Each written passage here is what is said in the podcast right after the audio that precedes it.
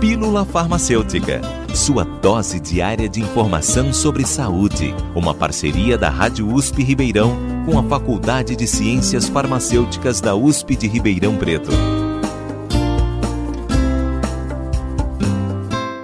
Você sabe o que são medicamentos antidepressivos atípicos?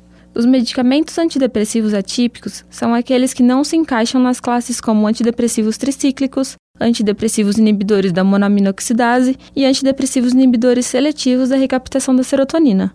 Um dos tipos de antidepressivos atípicos são os inibidores da recaptação de noradrenalina, mais conhecidos pela sigla ISRN. Esta classe de antidepressivo atua sobre a noradrenalina, aumentando a disponibilidade deste neurotransmissor no cérebro e atuando também na regulação de funções como aprendizado, memória e no humor. Outro tipo de antidepressivo atípico é o inibidor seletivo da recaptação da serotonina e da noradrenalina, conhecidos pela sigla ISRSN, que atua tanto como a noradrenalina quanto sobre a serotonina, aumentando a disponibilidade de ambos os neurotransmissores no cérebro.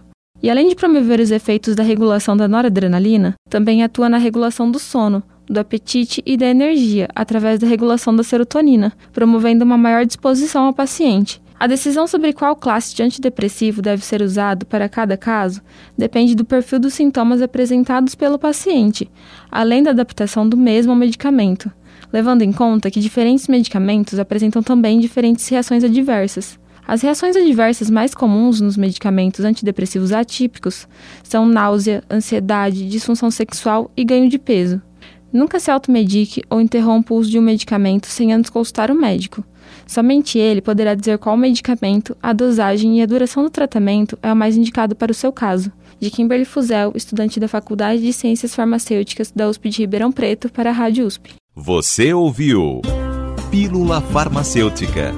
Dúvidas, sugestões, críticas ou elogios, mande um e-mail para pílulafarmacêutica.usp.br